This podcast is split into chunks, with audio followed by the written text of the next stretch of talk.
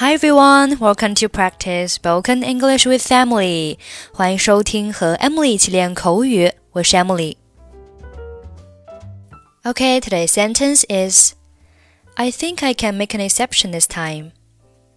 I think I can make an exception this time. I think I can make an exception this time.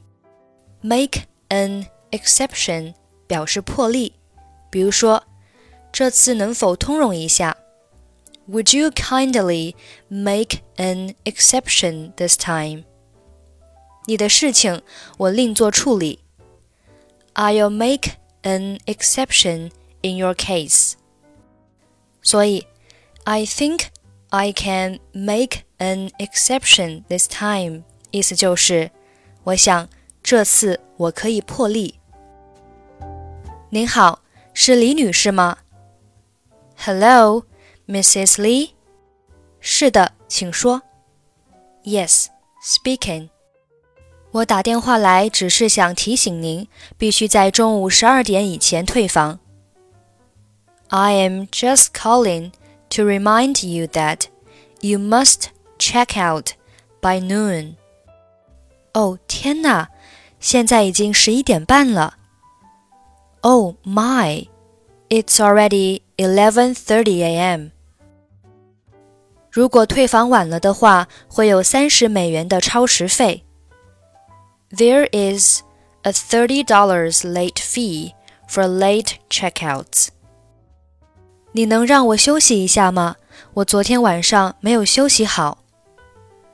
Do you think you could give me a break? I had an awful night. 发生什么事了，女士？What happened, madam？我严重失眠，直到今天早上六点才睡着。I had terrible insomnia. I didn't fall asleep until 6 a.m. this morning. 听您这样说，我很遗憾。I am very sorry to hear that. 那您可以谅解我晚点退房吗？So, can you forgive my lateness? 我想我这次可以破例一回。I think I can make an exception this time. 太感谢了，Thanks so much. 那您下午两点以前退房可以吗？Do you think you will be able to check out by 2 p.m. 没问题. No problem. Hello, Mrs. Lee? Yes, speaking. I'm just calling to remind you that you must check out by noon. Oh my, it's already 11:30 a.m. There is a $30 late fee for late checkouts. Do you think you could give me a break? I had an awful night. What happened, madam? I had terrible insomnia. I didn't fall asleep until 6 a.m. this morning. I'm very sorry to hear that.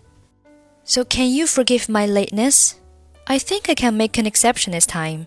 Thanks so much. Do you think you will be able to check out by 2 p.m.? No problem. Okay, that's it for today. Thanks for listening. I'm Emily. I'll see you next week.